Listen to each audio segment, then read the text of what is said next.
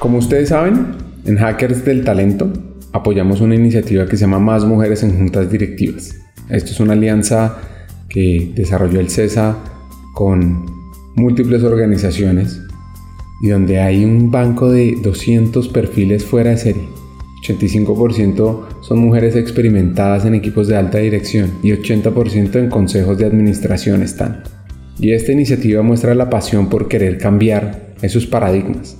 Y ese mismo sentir lo tiene nuestra hacker de hoy, Catalina Sánchez Ayer, que expone una idea. Las mujeres no necesitan ser empoderadas, necesitan simplemente tener las mismas condiciones para exponer y desarrollar todo su potencial. Conozcamos su historia y disfrutemos de sus ideas. Hackers del Talento, más que un podcast, es una comunidad. Una comunidad que aprende a partir de las historias de CEOs, de líderes de talento humano, de influenciadores y pensadores, donde ellos nos comparten sus aprendizajes, sus historias de vida, para que juntos humanicemos las compañías en América Latina. Disfruten el episodio.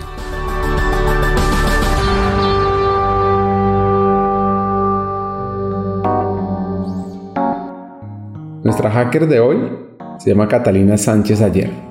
Creció en una familia de tres hermanos. Ella misma afirma que era súper inquieta. Y eso le inculcó desde muy pequeña a buscar la creatividad, demostrar esas capacidades para asumir liderazgo. Catalina es mamá, le encanta el arte, graduada en marketing y publicidad. Y además con una maestría también en STARI. Hoy es la CEO de BMLIR, una empresa que se dedica a brindar servicios de publicidad en Estados Unidos. Su historia arrancó cuando... Crecí en una familia con dos hermanos, soy la hija de, la mitad. Como has podido oír, siempre los hijos de la mitad tenemos que ser mucho más fuertes para mil cosas. Digamos que tuve una infancia muy linda en donde me enseñaron, donde construí la mayoría de los valores que tengo en este momento que creo que son súper importantes y eso es lo mismo que he tratado de inculcarle a mi hijo. Solamente tengo un hijo. Por mi trabajo y por todo me dediqué mucho tiempo a trabajar, entonces fui mamá y me casé y todo como en un paquete muy compacto antes de llegar a los 40. Entonces por eso tengo un hijo chiquito, ahorita tengo un niño de 8 años y no hagan cuentas, por favor. Pero digamos que siempre fui una niña muy inquieta, no fui la mejor estudiante, me encantaban los deportes, los deportes y la música. Soy un artista de corazón y ya cuando entremos, digamos, como mi parte, como llegué a la parte profesional, ahí te contaré cómo paso de, de esa alma artista a lo que hago ahorita. Y digamos que nunca fui en primaria, siempre fui como la niña problema era de como muy divertida y como que trataba de estar haciendo siempre locuras y era como muy innovadora, entonces desde chiquita terminaba haciendo cosas en las que terminaba en problemas, pero llegó un momento cuando ya empiezo a, ya a primaria y ya empiezan a meterme como en el cajoncito, entonces, pero siempre sabiendo que estaba hecha para grandes cosas, como todas las, niñas y las mujeres siempre con un techo de cristal, ¿no? Que de eso me doy cuenta mucho más adelante y te voy a contar en ese momento no lo sabía, ¿no? Entonces empiezo ya como a formarme en el colegio, siendo nunca una excelente estudiante, pero siempre buena estudiante ya en bachillerato. Empiezo a ser parte del consejo estudiantil y me graduó como presidente del consejo del colegio en ese momento. Probablemente no haya un jugador como él en baloncesto. De pronto no se repita.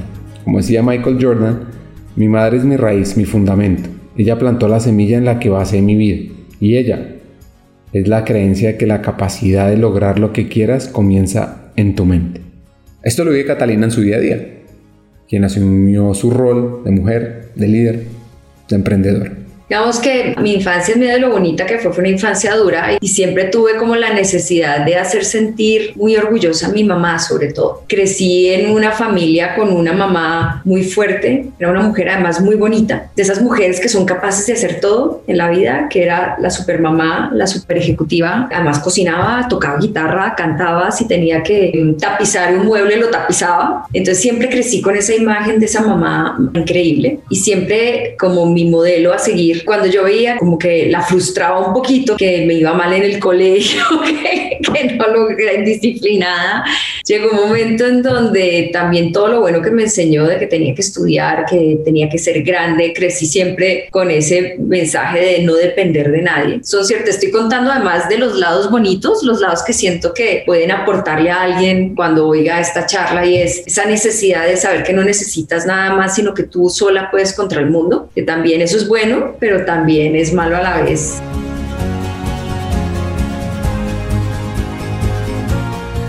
En su adolescencia, nuestra hacker vivió grandes satisfacciones por lograr grandes hazañas, y en sus recuerdos está esa figura maternal, emprendedora y trabajadora que fue su ejemplo, pero que su esfuerzo limitó poder vivir más momentos maravillosos junto a ella? Digamos, cuando logré ser presidente del Consejo Estudiantil, para mí ese fue como un momento, digamos, de mi niñez, ¿no? De mi adolescencia. Fue un momento espectacular y cuando llegué a ser campeona un coli de gimnasia olímpica. Entonces eran como, si has visto todos como logros así, de ese momento de mi vida y que me bajé mucho la, digamos, momentos de la infancia de no haber podido compartir tantos momentos de juego, de jugar, y eso me doy cuenta ahorita con mi hijo, con mi mamá, sino de haberla visto trabajar tanto y esforzarse tanto por sacarnos adelante, que era algo que siempre como que me dolía un poquito y que me bajoneaba, ¿no?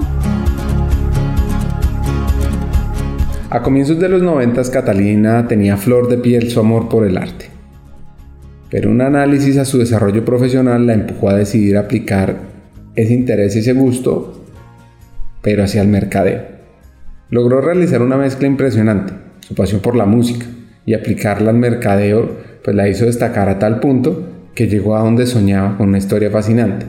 Llegó a Macan World Group, yo siempre he sido una artista frustrada. Yo quería estudiar música, historia del arte. Me encanta componer, me encanta escribir la guitarra. Y en ese momento yo decía, además porque venía a yo decía, yo quiero estudiar algo en lo que sea muy feliz, pero que además gane plata. Así de honesto te lo digo. Yo no quiero sufrir, yo quiero que me vaya bien en la vida. Y yo sabía que estudiar música o estudiar arte sin además poder tener las condiciones para irme a estudiar afuera en ese momento, ¿no? Decía, no, no voy a salir de estudiar aquí en una universidad a hacer qué en Colombia. Entonces encontré la publicidad y el mercadeo y sentí que era una carrera que de alguna manera mezclaba toda esta emoción y toda esta creatividad y en la que podía un poco explorar de la música, ¿no? Explorar, vivir un buen copy, hacer una buena estrategia de comunicación, como que ese arte estaba de alguna manera presente. Y me enamoro de la publicidad y en ese momento la publicidad era otra cosa, lo que es ahorita. En ese momento la única universidad que eh, tenía las dos carreras, publicidad y mercadeo, era el Politécnico. Entonces entro a estudiar al Politécnico eh, la carrera profesional. Tengo grandes maestros, inclusive hoy en este momento tuve un maestro maravilloso que hoy en día es presidente de Juju, fue el presidente de J. Walter Thompson y él todavía se acuerda de, yo llegué a presentar mi primera campaña, yo le había compuesto jingle y todo, además así con grabadora de cassette y todo para Johnson y Johnson. Entonces imagínate, esto era, y me enamoré de la publicidad y me puse mi siguiente meta y era yo quería trabajar en McCann Erickson y yo quería entrar a hacer mis prácticas, entonces dos años, inclusive más tiempo, tres años antes de graduarme, me pago mi ida al primer congreso de publicidad y de pronto me paro allá en el, ¿te acuerdas que esto era en el centro de convenciones? Y veo allá abajo a Alberto Villarborda, este señor que era el presidente de Macán en ese momento, una eminencia de la publicidad. Y yo, chiquita, voy, yo no sé dónde sacaba yo esta, y me bajo y me le paro al frente y le digo, señor Alberto Villarborda, soy Catalina Sánchez, yo quiero hacer prácticas en Macán, mucho gusto. Un tiempo después estaba empezando a hacer mis prácticas.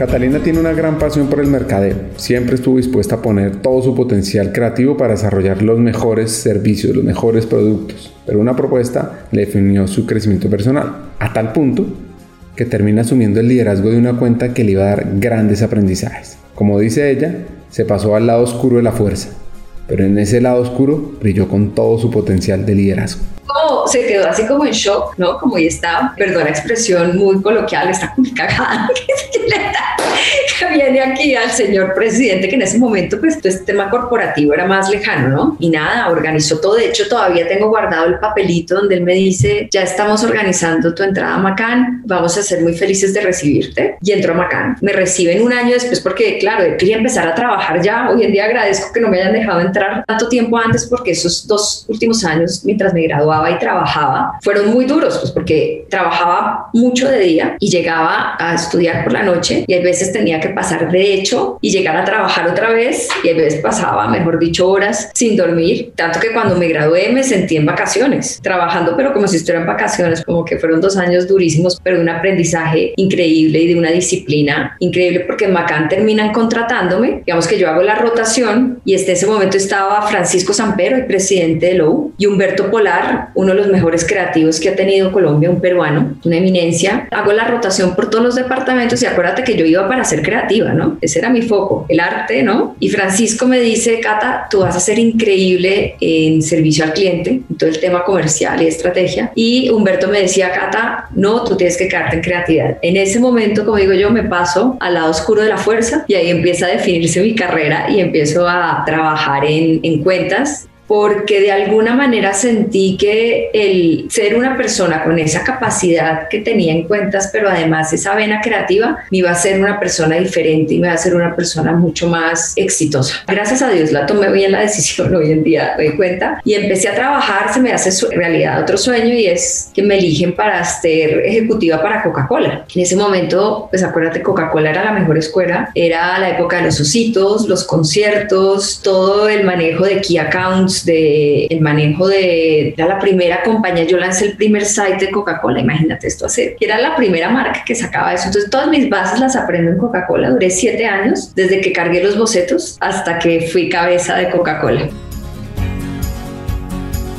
Esta colombiana empezó a gestionar la cuenta de Coca-Cola. Imagínense esa cuenta en ese momento, lo que representa Coca-Cola para el mundo de mercadeo y arrancó desde lo más básico del servicio hasta liderar la cuenta. Incluso su amor por la publicidad nace de una campaña que le marcó la vida. Mira, para mí algo que me marcó en la comunicación y dije, también eso es lo que quiero hacer, la época de sentir de verdad. La campaña de Primer Amor, que además era un jingle divino. Eres tú, soy yo, es comenzar a sentir ese fuego interior del primer beso de amor.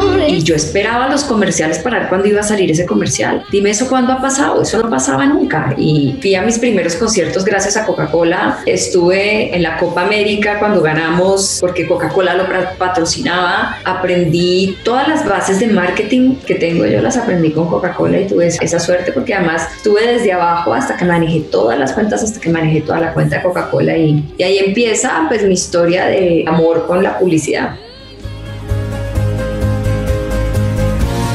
Catalina creció en Macán y pudo desarrollar todo su liderazgo en esta empresa. Para entender lo grande de esta organización, es una red global de agencias de publicidad con oficinas en 120 países, incluyendo dos oficinas en España y más de 15 países en Latinoamérica. Macan es una subsidiaria de Interpublic Group, una de las cuatro grandes holdings de la industria publicitaria.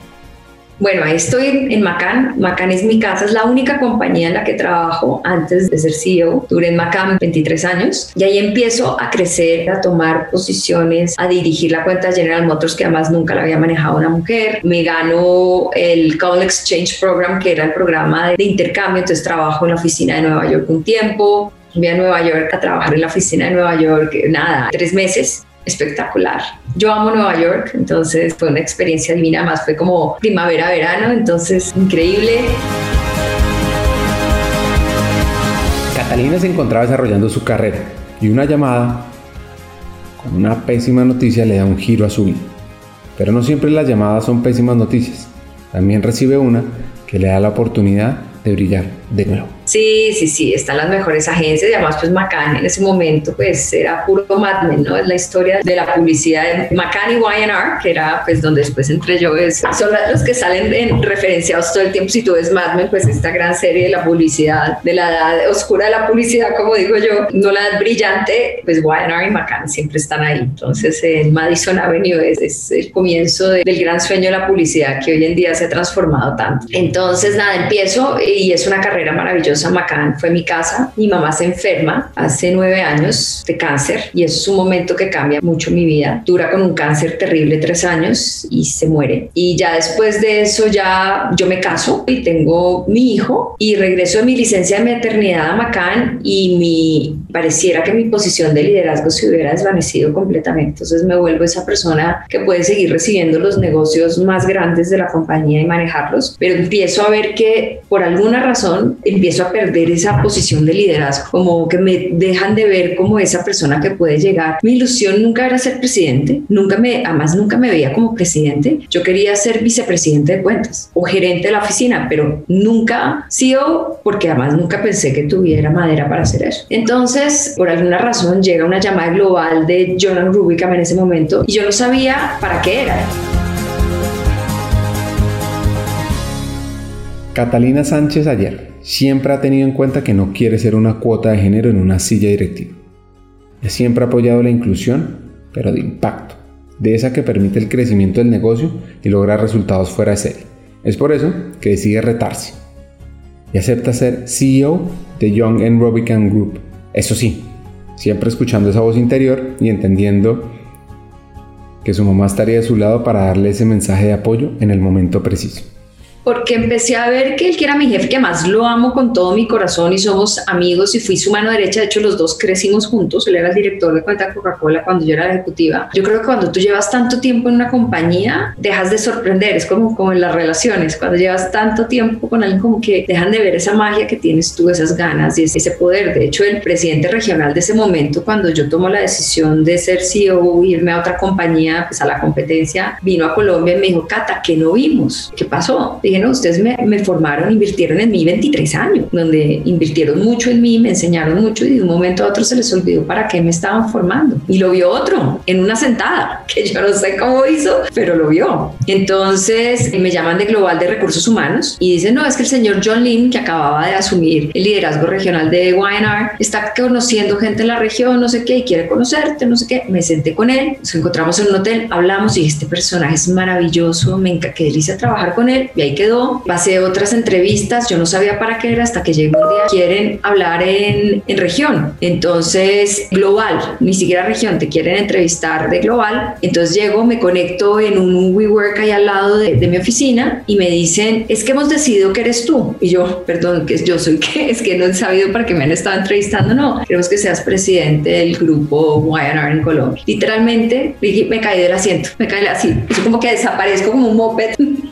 de la pantalla y lo único que contesté, soy mamá de un niño de tres años y no le quiero quitar más tiempo de que ya le he quitado. Y el Global de Talento Humano me dice, todos somos papás en esta compañía, nosotros te queremos a ti, montate en un avión, te vienes para Nueva York, te entrevistas con el presidente global y con el creativo global y salgo yo como, esto no está pasando. yo, a mí, yo, pero ¿por qué sea más? Yo sabía que habían hablado con gente con mucha más experiencia que yo, inclusive el que era el segundo de Macana en ese momento, mejor dicho, que han hablado con todo el mundo. O sea, ¿por qué yo? Ah, eso es que soy una cuota de género, ¿no? Y de hecho se los pregunté, para descarar, le dije, si voy a hacer una cuota de género, no me incluyan porque no me interesa. Entonces me monto en ese avión, me voy para Nueva York, espectacular, sigo tomando la decisión, me dijeron, te queremos ya, empieza ya y yo. Y estoy caminando por el Virrey, por al lado por donde vivía mi mamá, y esto te va a parecer lo más esotérico, lo más de niña del mundo, pero para mí fue un mensaje. Y estamos al lado de la iglesia esa que queda el Virrey, que era por donde caminaba yo con mi mamá, y me encuentro como una con la palabra Young escrita en un marco, una tarjeta además que tú la ves y es divina, tengo la foto y todo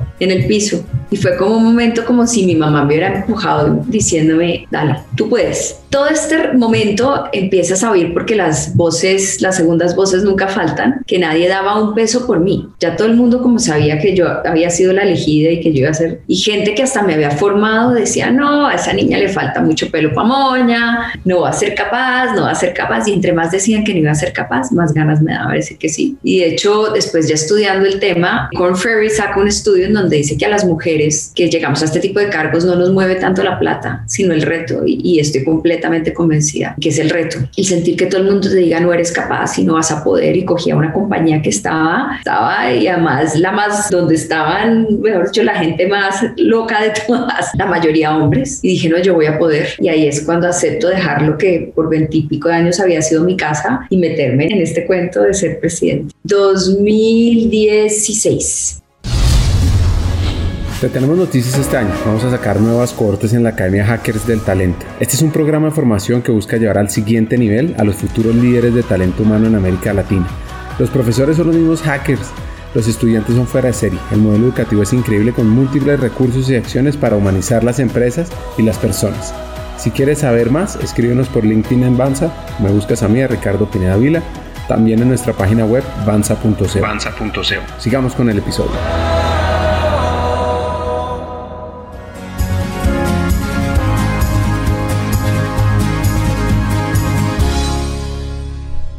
Nuestra hacker afirma que son muy pocas las mujeres que hacen parte de las mesas directivas en la región, y esa afirmación la podemos reforzar con este dato. El año pasado, solo el 5% de los cargos de CEO fueron ocupados por mujeres. Esto fue un resultado que hizo Deloitte y el club del 30%. No, digamos en el mundo creativo más como presidentes de compañía, no, como presidentes, como CEO. De hecho, en la región todavía yo soy la única mujer. Acabo de llegar de reunión regional y todos se reían y me decían, no, Cata, es que tú eres divertidísima, desde ahora te vamos a decir Carlos. Yo me río porque me parece divertido, y, pero es como te toca como mujer aprender a convivir en esos ambientes. Obviamente siempre hay algo que yo no hago nunca y es victimizar mi posición de mujer ni aprovecharla. Creo que como mujeres lo que necesitamos no es que nos den, no lo hagan fácil. Odio la palabra empoderar, empoderar a la mujer. Yo digo, ¿por qué a la mujer hay que empoderarla para que llegue algo y al, al hombre no? No, a mí dame las condiciones. Déjame poder ser presidente, poder ser mamá y poder ser una maravillosa esposa. O poder ser presidente sin tenerme que convertir en un hombre para que me respete. Entonces, eso es parte, eso es otra parte de mi historia, pero ya me irás preguntando.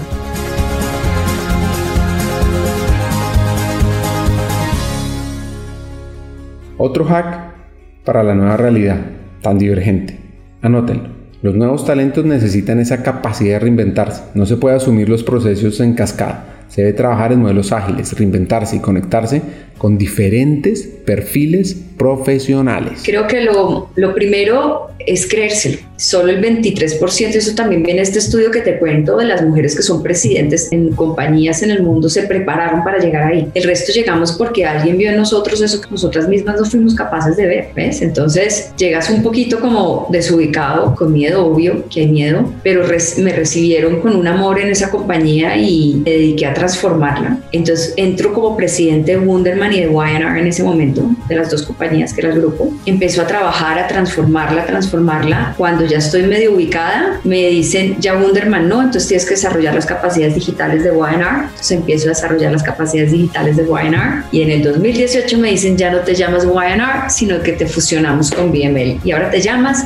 BML YNR. Estamos en ese momento de la historia en donde sigo reinventándome todos los días y conectando capacidades, ¿no? Bajo un nombre que todavía es muy difícil, que digamos que nuestra industria y que en general en la TAM la gente inclusive lo pueda decir. Entonces ese es el gran reto que tengo ahorita, pero eso es pero eso es parte de, digamos, una de las, y seguramente lo vamos a hablar más adelante, creo que esa es una de las condiciones que los nuevos talentos necesitan ahorita y es esa capacidad de reinventarse porque cada vez entran más tecnologías, entran más procesos y no te puedes, ya no es como me tocó a mí en mi época, era un proceso claro, en cascada, ¿no? Ahorita tienes que aprender a trabajar en modelos ágiles, a reinventarte, a conectarte con diferentes perfiles y eso creo que es súper importante en este momento y eso es lo que me ha hecho a mí, a mí fuerte, que ninguno de los cambios se ha vuelto un problema para mí, sino lo he tomado como una oportunidad de conocer más gente, de aprender más, yo tengo un reto muy grande y es, mi compañía es como una startup, es como una startup de la publicidad. Yo estoy en, ahorita en diferentes, dependiendo de donde lo midas, en el top 10, ¿cierto? En agencias digitales estoy en el 1, 2, pero yo quiero hacer algo diferente. Yo quiero hacer lo que decíamos en algún momento, un category of one, algo que no existe antes y eso tiene un reto grande y es que hay que rediseñar procesos yo creo que las agencias de publicidad tradicionales estamos en un momento en donde si no nos reinventamos, si no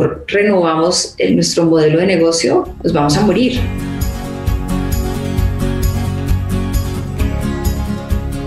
La escritora estadounidense Roseanne Barr pronunció una frase que aplica a la vida de Catalina y es, lo que nos hace grande como mujeres, aprender que nadie te da poder.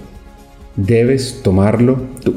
Y es que ella siguió sin importar las adversidades, rompiendo paradigmas y logrando posicionar su liderazgo, el cual ha tenido basado en siempre ser un motor de crecimiento de su equipo, poder hacer realidad los sueños de otros.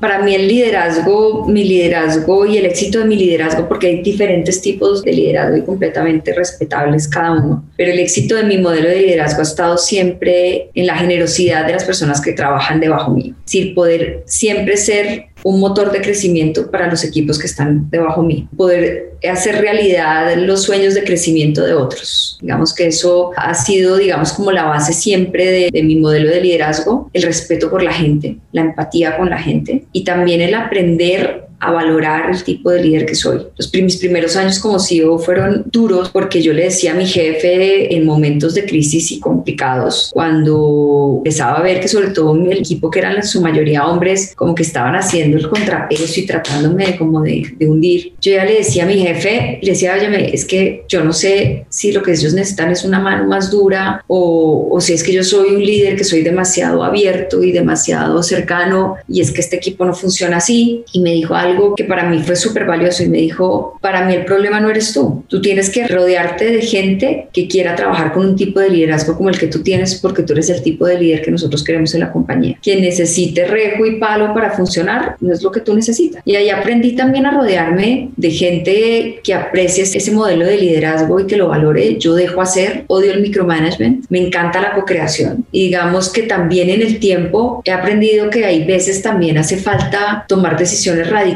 y tomarlas rápido y darse cuenta que no todo el mundo es bueno, ¿no? Que tienes que siempre tener ojos en la espalda muchas veces, cuidarte y rodearte muy bien. Y creo que eso yo lo he logrado con esta compañía donde un análisis que hice al interior decía lo mejor que tiene esta compañía es la gente, los seres humanos que hay adentro. Te sonará súper cliché, pero es muy raro que te digan y sobre todo una agencia de publicidad, ¿no? Y de comunicaciones, porque ya yo no creo que yo sea una agencia de publicidad. El valor y lo más grande que tengo yo son los seres humanos que hay acá.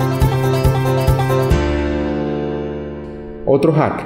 Siempre hay que tener líderes que comulguen con tu modelo de liderazgo, que entiendan que son responsables de vidas y que los resultados se logran con inspiración.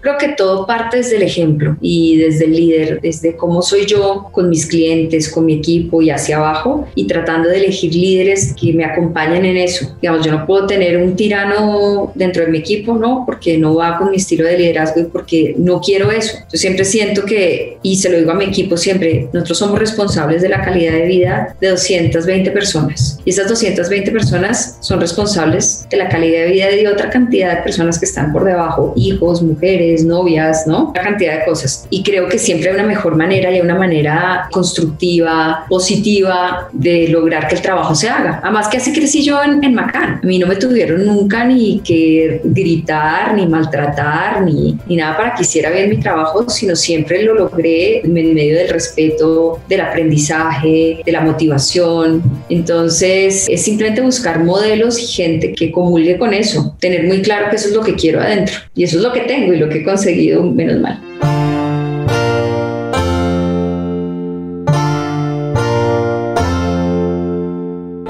De los temas de liderazgo que conversé con Catalina, hay uno que me fascina, cuando ella dice que uno como líder no puede hacerlo ni saberlo todo. Siempre hay que rodearse mejores personas que uno. No es debilidad mostrar la vulnerabilidad, es entender que siempre vamos a aprender de los otros.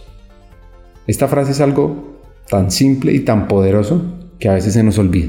De hecho, sí, me, la, me, encanta y me encanta ese tema de, de, poder soltar y, y, esa honestidad de poder decir, de poder saber que no puedes hacerlo todo. Y eso me ha ayudado una cantidad. Eso que te decía yo es que no, yo puedo con todo, yo hago todo, yo, yo soluciono todo, yo no necesito a nadie, no. Y por eso trato de rodearme de gente que sea mejor que yo. A mí no me importa que sobresalgan más que yo. Si yo voy a poder hacer crecer la compañía y se lo digo a mi equipo cuando no sé algo, no lo entiendo, les digo, perdóneme, pero esto no lo entiendo. Yo no sé de esto. Y es algo que me emocionó mucho cuando la descubrí a ella, cuando empecé a oír los TED Talks y todo. Me dije, miércoles, no estoy tan mal, porque muchas veces en estos cargos tú sientes vulnerabilidad es debilidad. Entonces no está mal no saber todo, no está mal no tener todas las respuestas. Está mal creérselas que se las saben no todas, eso sí. Las mujeres se deben preparar para grandes cargos, deben pensar que pueden ser mamás, esposas y una gran CEO también. Y esto va por buen camino, pues el mismo estudio de Deloitte analizó si bien el número de mujeres al frente de las compañías bajó, se halló que por el contrario, la presencia que tienen las juntas directivas ha crecido.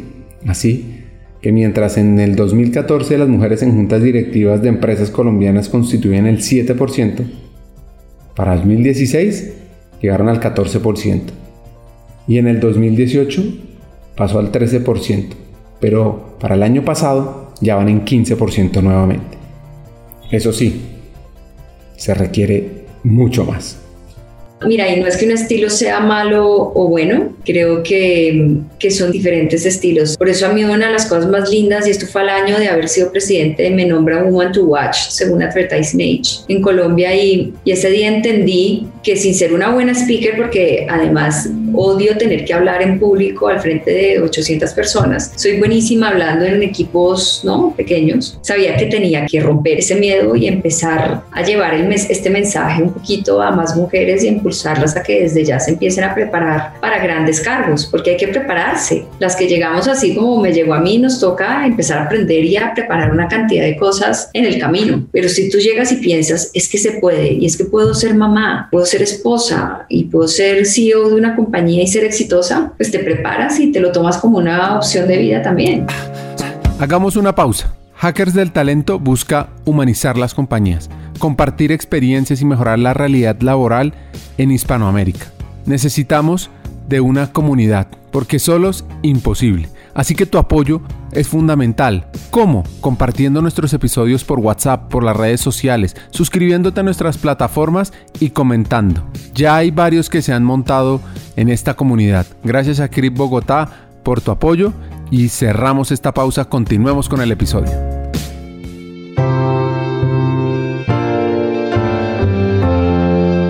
Esta líder del mundo de mercadeo tiene un hack para el talento humano del mañana y es una habilidad imprescindible es conectar, conectar talento, conectar culturas, conectar capacidades, conectar pensamientos. Eso hace la diferencia. Yo tengo un hombre, trato digamos que enseñarle de otra manera, de hecho cuando en, mi charla, cuando tú le preguntas, mi charla termina como, yo le digo a Luca, Luca, píntame un líder, un presidente, un líder de una compañía. Él pinta un hombre, pinta un hombre teniendo una mamá CEO en su casa. Entonces yo decía, es, mi hermana tiene niña y un poco no es nunca mostrarles qué deben ser y a dónde deben llegar, sino que las posibilidades están abiertas, donde si quiere ser mamá, mi, hermana, por ejemplo, tenía la posibilidad de, haber llegado a grandes cargos, trabajó en el ministerio y todo, pero ella hoy en día es feliz, mamá en su casa estudiando criminología, mejor dicho, y es la super mamá y es feliz en eso. Y yo soy feliz siendo CEO y mi hermana se cansa oyéndome y viéndome, pero yo creo que es darle la posibilidad y abrirles los ojos y parece algo súper simple, pero es que no todos crecimos así, ¿no? Es que puede ser todo lo que tú quieras ser, todo lo que tú quieras ser en la vida lo puedes ser. Entonces es abrirle esa posibilidad, ¿no? Es como, puedes ser presidente si quieres, puedes ser astronauta, puedes dedicarte a la música si quieres, pero y darle simplemente las posibilidades y las opciones,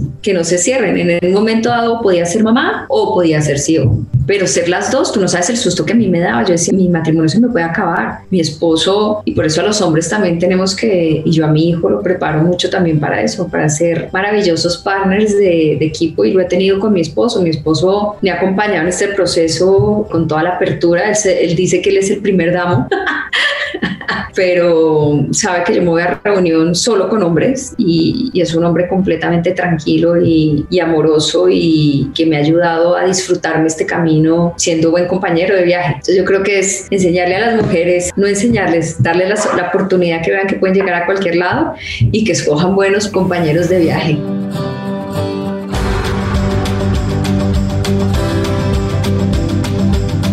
Para ir cerrando este episodio, Catalina nos deja este gran consejo y aunque suene básico, es trascendental. La única obligación que se tiene, ser feliz el mejor consejo que he recibido y te va a parecer el más básico, pero para mí fue, es el más poderoso, me lo dio mi papá. Mi papá sigue vivo. Dice, tu única obligación en la vida es ser feliz. Y te debe parecer súper básico, pero es algo que me ha llevado a siempre elegir y hacer lo que me haga sentir mariposas en el estómago y me haga sonreír genuinamente todos los días y levantarme y venir con felicidad a hacerlo. Y el otro, el mejor que yo he dado y también te va a sonar súper cliché, pero es que cuando yo lo descubrí, reúne los cuatro mandatos con los que yo trato de regir todo lo que hago y es, pero esto que te va a sonar súper cliché porque es un libro que cuando lo oigas te vas a reír y te vas a tapar y decir esta señora porque está diciendo esto y es, son los cuatro acuerdos. Para mí no tomarme nada personal, imagínate cómo me lo tomaba, dar siempre todo lo que tengo y hasta más, poner todo lo que tengo y todo lo que soy en todo lo que hago, tener cuidado con el poder de las palabras.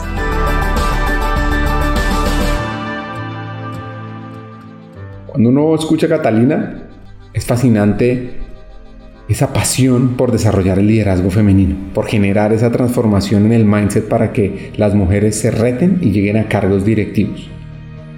Aquí van mis tres hacks. El primero, siempre hay que tener líderes que comulguen con tu modelo de liderazgo, que entiendan que son responsables de vidas y que los resultados se logran con inspiración. 2. Una habilidad imprescindible es conectar conectar talento, culturas, capacidades, pensamientos. Eso hace la diferencia. Y tres, uno como líder no puede hacerlo ni saberlo todo. Siempre hay que rodearse de mejores personas que uno. No es debilidad mostrar la vulnerabilidad, es entender que siempre vamos a aprender de los otros. Catalina es un ejemplo de berraquera, de fortaleza, de liderazgo y de empoderamiento. Hasta un siguiente episodio y sigamos hackeando el talento.